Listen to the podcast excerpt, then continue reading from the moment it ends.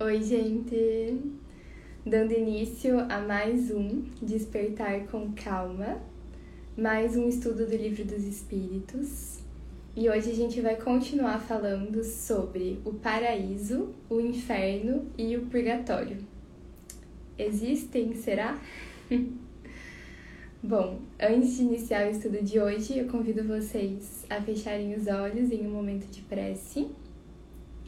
E nesse momento eu peço nosso centramento, nossa concentração no aqui e agora. Peço para que a equipe espiritual que acompanha esse estudo possa estar aqui nos guiando pelas melhores reflexões diante de cada uma das questões. Agradeço pela presença por estarmos todos reunidos e peço para que a gente possa emanar a energia desse momento para todos os seres que necessitem dela. Que assim seja. Bom, eu tô super emocionada hoje porque a gente vai encerrar as questões hoje. Não parece real ainda para mim e parece que eu tô com o mesmo frio na barriga do primeiro episódio. Mas enfim, antes de falar mais sobre esse processo de fim do ciclo, a gente vai ler as questões. Vamos primeiro encerrar, né? Para depois falar sobre o fim. Então, começando pela questão 1016, lembrando que o episódio de hoje é uma continuação do episódio passado. Nessa questão, Kardec questiona: Os espíritos disseram habitar o quarto, o quinto céu e etc. Que entendiam por isso? Então, a gente vai escutar por aí quando a gente está né, nesse meio mais espiritualizado, místico, falando sobre a quinta, sexta, sétima dimensão, céu. Que é que a gente está querendo se referir? O que é que os espíritos estão querendo se referir ao usar essas expressões? E aí os espíritos respondem: Vós lhes perguntais qual céu habitam, porque tendes a ideia de vários céus colocados como os andares de uma casa então, responde-vos segundo vossa linguagem. Mas para eles, essas palavras, quarto, quinto céu, exprimem diferentes graus de depuração e, por conseguinte, de felicidade. Então, a gente já viu que essa ideia de céu e de inferno, como a gente concebe, ela está em desacordo com o que os espíritos nos ensinam. E que tanto o fel tanto o céu quanto o inferno são muito mais estados de consciência do que lugares do universo. Não existe um lugar fechado em que é o céu, ou um lugar trancado, né, por mil chaves e cadeados que é o inferno.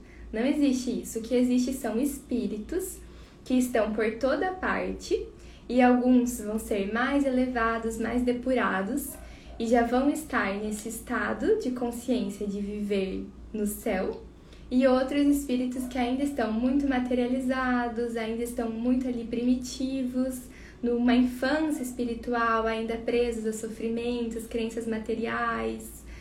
E aí eles estão vivendo algo que é descrito como o inferno, mas não são lugares palpáveis, circunscritos e sim estados de consciência. E aí eles, os espíritos nos respondem o seguinte: que muitas vezes em comunicações entre o mundo material e o mundo espiritual, né, muitas vezes em comunicações com espíritos, se a gente pergunta, ah, em qual céu você está, em qual dimensão você está, ele vai responder de acordo com a nossa linguagem. Mas aí a gente tem que ter a clareza de compreender que são analogias, que são figuras de linguagem que estão sendo utilizadas para descrever algo que a gente ainda não consegue por estarmos em um corpo material, por termos a nossa compreensão reduzida enquanto estamos aqui, a gente ainda não consegue palpar. E aí eles precisam usar formas, símbolos de nos explicar. Mas não que seja realmente assim, não que exista andares em um céu. Isso é uma figura de linguagem para a gente entender diferentes graus de depuração, diferentes formas de palpar a felicidade, o amor, a compreensão de Deus. E não realmente um prédio enfileirado em cima da Terra, como se a Terra fosse o centro do universo, né? E eles continuam a resposta falando o seguinte: é absolutamente como quando se pergunta a um espírito se ele está no inferno. Se ele está infeliz, dirá que sim, porque para ele inferno é sinônimo de sofrimento. Mas ele sabe muito bem que não se trata de uma fornalha. Então, é o mesmo exemplo. Se em uma comunicação com o mundo espiritual a gente comunicar com um espírito que está em muito sofrimento, que ainda não compreende, que desencarnou, que ainda tem um vínculo muito forte com o mundo material, enfim, que está ali imerso na culpa, no arrependimento, é um espírito que vai nos comunicar que está no inferno, meio que confirmando essa falsa crença de que existe um inferno. Mas não é que ele está no inferno, é que ele está nesse estado de consciência, né? Ele está com essa compreensão. Então a gente tem que tomar muito cuidado assim com as interpretações daquilo que vem do mundo espiritual. E mesmo quando a gente estudou lá muitos, muitos episódios atrás, a gente estava estudando sobre as classes dos espíritos e a gente viu que existem diferentes classes. E entre os espíritos ali de terceira ordem, a gente ainda tem espíritos que estão muito ligados ainda ao sofrimento, que ainda não compreenderam o e do nosso processo evolutivo. E aí podem ser espíritos que a gente fala zombeteiros, que estão em comunicações espirituais com a gente e estão nos trazendo informações que não são verdadeiras realmente para gerar confusão, para gerar discórdia. Então é necessário muito cuidado sempre que a gente está falando de uma comunicação com o mundo espiritual e de discernimento, né? Não é porque está vindo do mundo espiritual que necessariamente é verdade. E aí a gente lembra desse convite que os espíritos nos fazem a todo momento, e dentro da doutrina a gente é muito ensinados a isso, que é o convite de não aceitar nenhuma informação só porque um espírito disse, só porque está em algum lugar, mas sim de trazer essa informação para dentro de nós, para nossa reflexão, ver se ela faz sentido com os nossos valores, com aquilo que a gente acredita, com as leis de Deus que existem na nossa consciência, que existem no nosso interior e só então aceitar ela como verdade. Bom, então Kardec coloca um comentário falando o seguinte: é o mesmo que outras expressões análogas, tais como cidade das flores, cidade dos eleitos, primeira, segunda ou terceira esfera e etc. Que não são senão alegorias empregadas por certos espíritos, seja como figuras, seja algumas vezes por ignorância da realidade das coisas e mesmo das mais simples noções científicas. Então veja, quem são os espíritos? Somos nós, porém desencarnados. Então, da mesma forma que existem pessoas né, ignorantes aqui no planeta Terra, existem espíritos que também têm essa ignorância. E aí, por vezes, a gente vai receber informações de espíritos que estão lá, mas ainda assim não compreendem a realidade espiritual.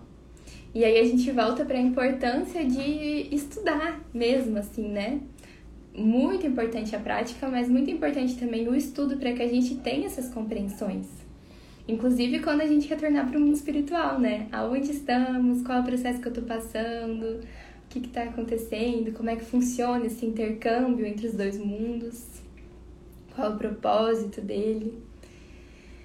E aí Kardec continua a resposta falando o seguinte: Segundo a ideia restrita que se fazia antigamente dos lugares de penas e de recompensas, e sobretudo na opinião de que a Terra era o centro do universo, que o céu formava uma abóboda e que havia uma região de estrelas e se colocava o céu em cima e o inferno embaixo. Daí as expressões subir aos céus, estar no mais alto dos céus, ser precipitado no inferno. Hoje que a ciência demonstrou que a Terra não é senão um dos menores mundos entre tantos milhões de outros, sem importância especial, que ela historiou sua formação e descreveu sua constituição, provou que o espaço é infinito e não há nem alto nem baixo no universo. Foi preciso renunciar em colocar o céu acima das nuvens e o inferno nos lugares baixos. Quanto ao purgatório, nenhum lugar lhe foi assinalado. Estava reservado ao Espiritismo dar a todas essas coisas a explicação mais racional, a mais grandiosa e, ao mesmo tempo, a mais consoladora para a humanidade. Assim, pode-se dizer que carregamos conosco nosso inferno e nosso paraíso. Nosso purgatório o encontramos na nossa encarnação, nas nossas vidas corporais ou físicas. Lindo, né? E é isso. O Espiritismo é a união entre a ciência, a filosofia e a religião.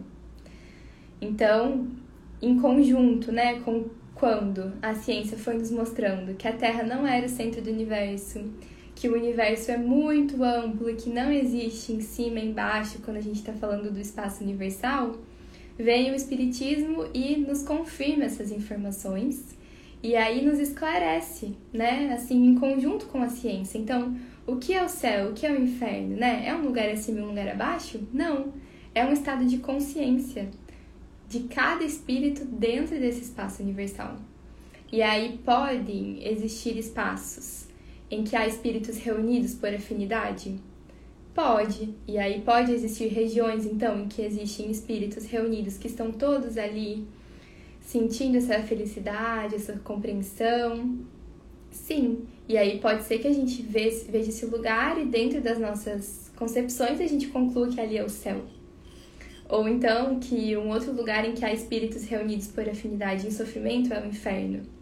Mas assim, tendo essa compreensão de que são lugares livres e que nós estamos livres para ir e vir e para escolher aonde queremos estar e em qual estado queremos estar, a depender de como levamos a nossa vida.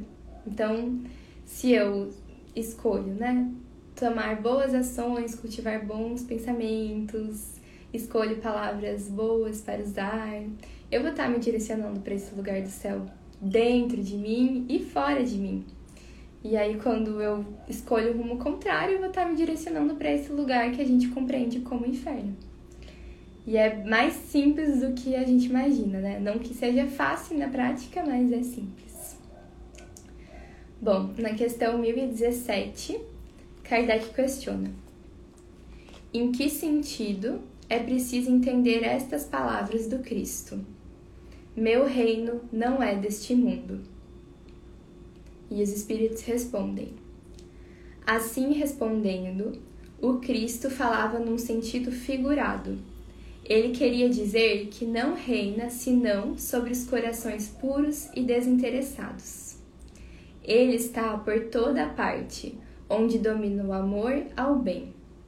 Mas os homens, ávidos de coisas deste mundo, e ligados aos bens da terra não estão com ele.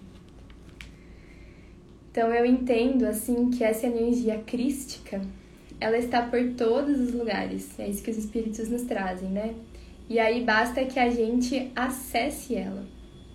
E como é que a gente faz isso, né? Então, existem muitas maneiras, mas toda vez que a gente está conectados com essa energia do amor e do bem, e abertos para nos deixar envolver e experienciar essa energia crística, ela estará conosco. Então, o que eu entendo dessa resposta, quando eles falam qual seria né, a interpretação de quando Cristo fala meu reino não é deste mundo? É que ele não está reinando, ele não vai estar ali né, presente naqueles que estiverem muito imersos no material, mas não porque ele não está, sim porque aquelas pessoas não estão percebendo. Né? Então a energia crítica está em todo lugar. Basta que a gente se conecte com ela, dê espaço para ela, esteja presentes para percebê-la e assim queira, né, viver nessa energia de fluxo de amor, de bondade, de caridade.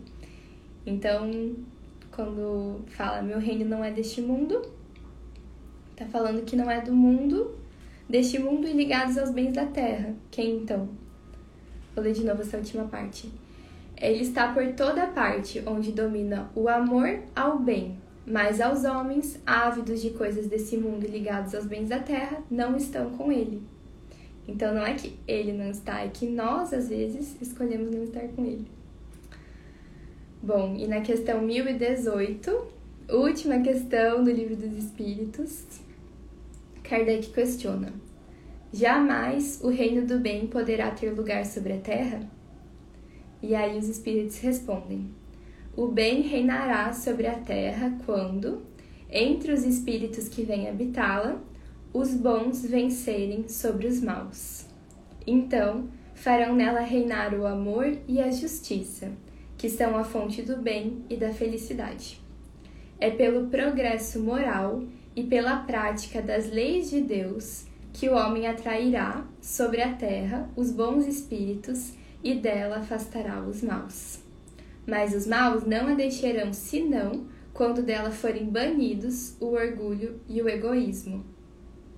Então, em que momento o bem reinará sobre a terra? E aí os espíritos nos respondem aquilo que a gente já viu também em vários outros episódios, que é que nós estamos nesse momento em um período de transição planetária. Então, nessa escala dos mundos, a gente está num mundo de provas e expiações, transitando para um mundo de regeneração. O mundo de regeneração é um mundo justamente onde o bem reina sobre o mal. E aí, como é que a gente faz esse processo? Como é que se dá essa transição planetária? Ela se dá com essa tomada de consciência dos seres que moram aqui. Então, esse despertar que a gente chama dos seres, para realmente ativamente trabalhar para nos transformar e nos transformando transformar aquilo que está ao nosso redor, os outros seres, né, a nossa relação com o planeta Terra. E aí é assim que a gente vai migrando para um planeta de regeneração. Ao mesmo tempo, como nós estamos nesse processo e existem muitos espíritos nos auxiliando nesse processo, a gente sabe que cada vez mais tem espíritos muito iluminados reencarnando aqui no planeta Terra para nos ajudar nessa transição. E aí, conforme nós formos indo, quem não for indo junto vai sendo banido do planeta Terra. Então, à medida em que o planeta vai progredindo, os seres que não progridem juntos vão para mundos compatíveis com a sua frequência vibratória. Então, se a frequência do planeta Terra está aumentando e algum ser está ali, né, insistentemente no materialismo, na inveja, no orgulho, no egoísmo, né, nessas paixões todas materiais, nos vícios, enfim, no ódio, na raiva, nessa resistência de ceder a essa energia amorosa, então esse é um ser que não vai mais encontrar ressonância com a Terra e que vai necessitar fazer a sua próxima reencarnação num mundo compatível com a sua vibração, já que a vibração do planeta Terra não vai mais ser compatível. E aí é nesse sentido que a gente trabalha. Então, né, espero que a gente vá indo juntos e que ninguém fique para trás. E aí os espíritos continuam a resposta, na verdade essa resposta ela é assinada por um espírito, então a gente sabe que a maioria das respostas não são assinadas, mas algumas poucas são, e essa é uma resposta assinada por São Luís.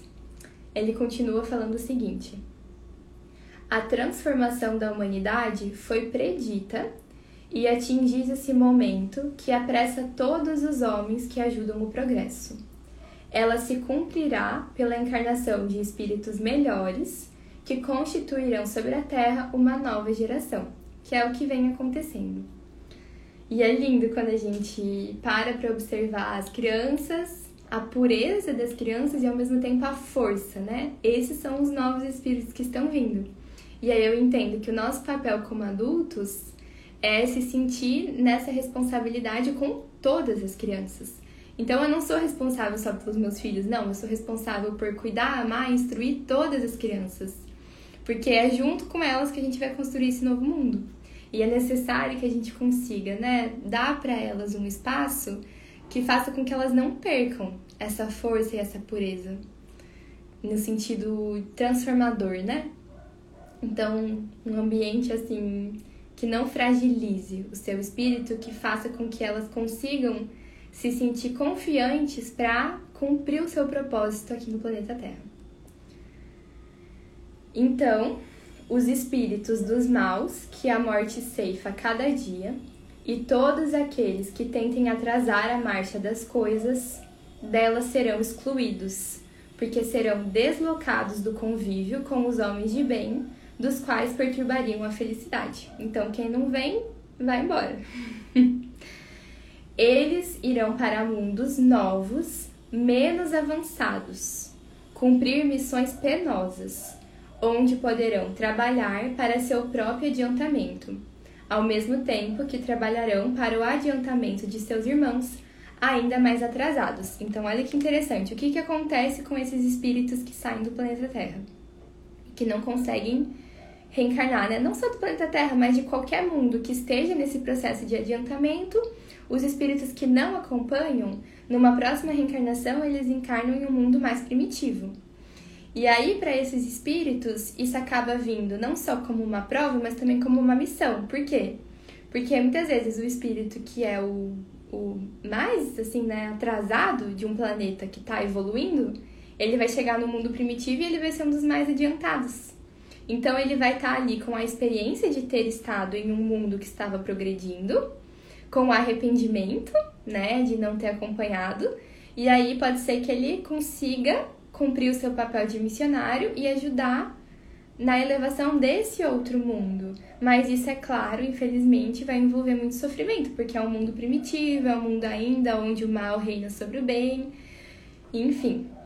Aí olha só que interessante que o São Luís nos traz agora. Não vedes nessa exclusão da terra transformada a sublime figura do paraíso perdido? E no homem chegado sobre a terra em semelhantes condições, e trazendo em si o germe de suas paixões e os traços de sua inferioridade primitiva, a figura não menos sublime do pecado original? Então, quando a gente explica esse processo que acontece de forma racional dentro do Espiritismo, isso não se parece muito com a analogia do pecado original e do paraíso perdido?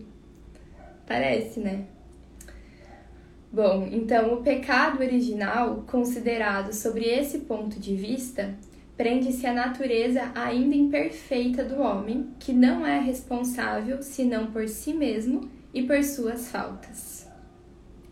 Todos vós, homens de fé e de boa vontade, trabalhai, portanto, com zelo e coragem na grande obra da regeneração, porque colhereis centuplicado o grão que houver de semeado.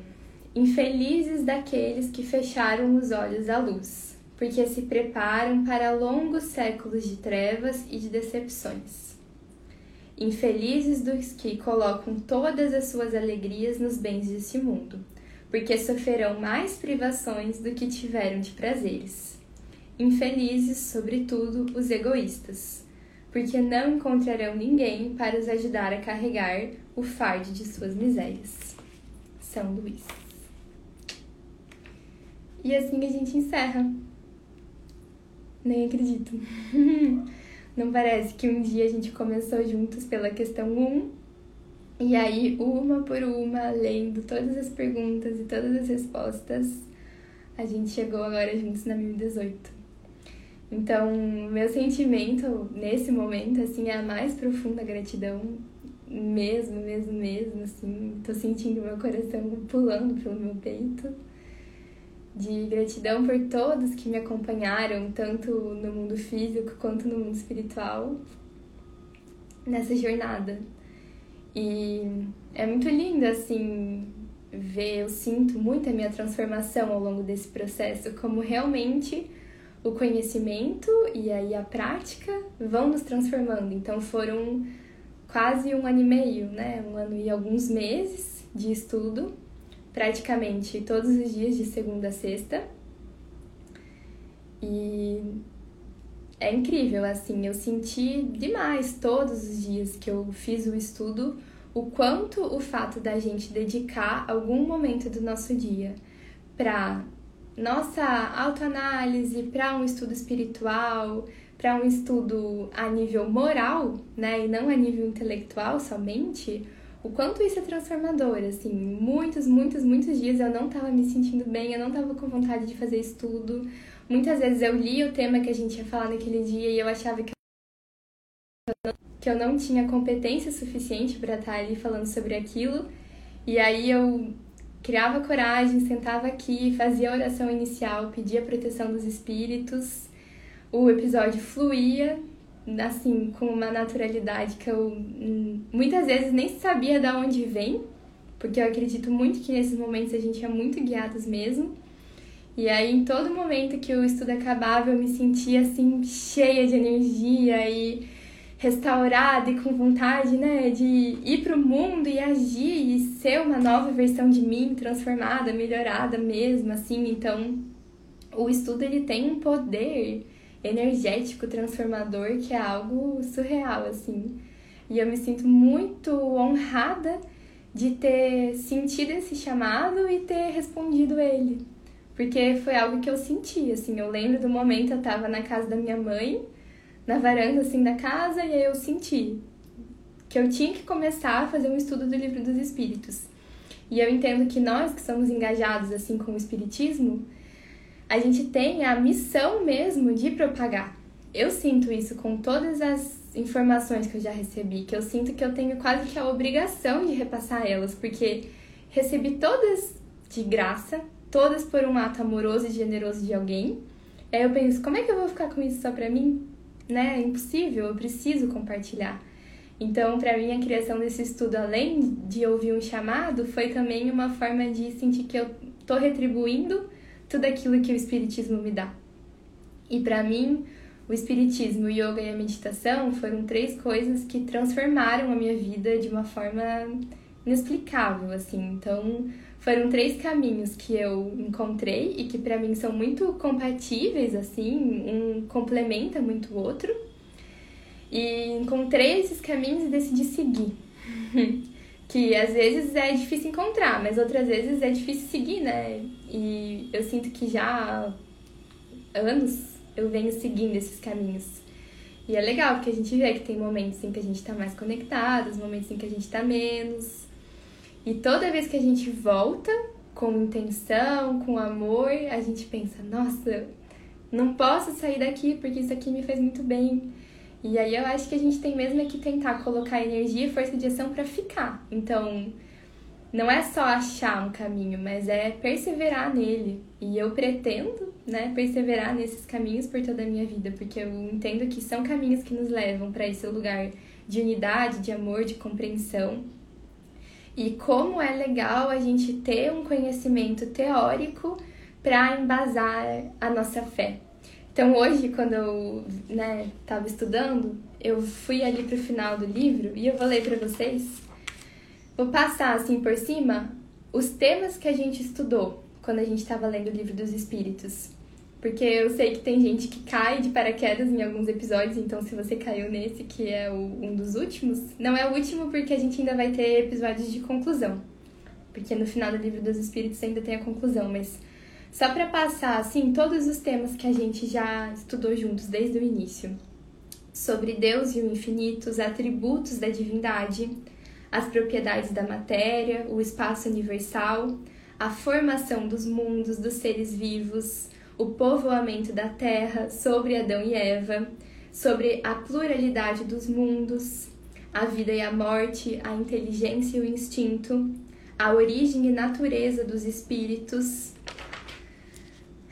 sobre o perispírito, sobre as diferentes ordens dos espíritos, anjos e demônios, o objetivo da encarnação, a alma, o materialismo, a alma depois da morte, a separação entre a alma e o corpo, a reencarnação, o destino das crianças depois da morte, o sexo nos espíritos, o porquê das famílias, as semelhanças físicas e morais, as percepções, sensações e sofrimentos do espírito, as relações de além-túmulo, a escolha das provas aqui no planeta Terra, as relações de simpatia e antipatia entre os espíritos, a lembrança da existência corporal, o esquecimento do passado, o sono e os sonhos, as visitas espíritas entre pessoas vivas, o sonambulismo, o êxtase, a penetração do nosso pensamento pelos espíritos, a influência oculta dos espíritos nas nossas vidas,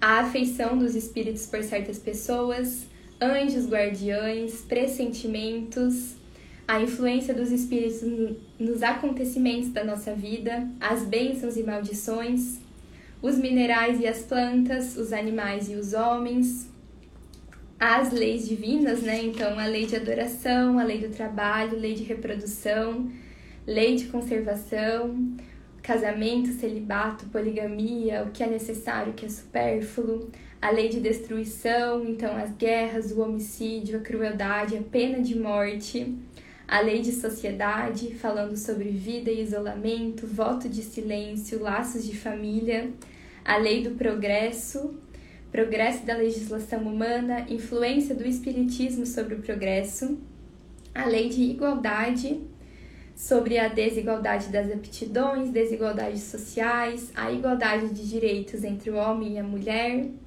a lei de liberdade, em que falamos de escravidão, liberdade de pensar, liberdade de consciência, fatalidade, lei de justiça, amor e caridade, sobre a perfeição moral, e a gente teve uns episódios lindos aqui, né, sobre o egoísmo, sobre os caracteres do homem de bem, o conhecimento de si mesmo. Falamos sobre a perda de pessoas amadas, o medo da morte, o desgosto da vida, o suicídio, sobre o nada sobre a vida futura. E aí eu fico pensando, né? Meu Deus, que maravilhoso a gente ter tudo isso sintetizado em perguntas e respostas. É realmente assim um manual de vida que a gente recebeu. E de novo, não é que a gente precisa ver as informações que estão aqui e tomar como verdade absoluta. Não, de forma alguma. Mas é um lugar que a gente tem respostas para nos direcionar ali em reflexões, em pensamentos, em caminhos. E a gente vê que é sobre as mais variadas áreas da nossa vida. Então eu sinto que esse é o livro base, né, o primeiro assim da doutrina espírita, que realmente já nos esclarece muito. E aí para além além dele, a gente tem os outros livros do Kardec e mais uma infinidade de obras espíritas. Então, é legal porque para quem, assim como eu, gosta de estudar, tem muito material de estudo. E sim, muitas explicações racionais, uma base realmente muito de acordo com, as, com a ciência, assim, né? Uma ciência que vem de lá para cá. E é isso. Eu sou infinitamente grata doutrina espírita, a todos vocês que participaram, que me deram forças para estar aqui, né? Que me sustentaram nesse processo, porque eu tô aparecendo, mas são muitas pessoas que participaram disso comigo, ouvindo, me mandando mensagens, me dando força para que o estudo continuasse. E eu fico pensando assim, né, é muito engraçado. Às vezes eu abro vídeos antigos, eu vejo, eu não me reconheço, parece que nem fisicamente, de tanto que aconteceram transformações dentro de mim nesse um ano e pouco de estudo. E é lindo ver esse potencial transmutador, transformador da vida e do estudo e enfim. Muita, muita gratidão mesmo do fundo do meu coração. E teremos mais alguns episódios ainda antes de acabar. E depois que acabar, vou esperar a próxima inspiração pra gente pensar juntos no que fazer. Então é isso, gente. Agradeço demais, demais mesmo. Dou por encerrado o estudo de hoje. E até o próximo episódio. Um beijo.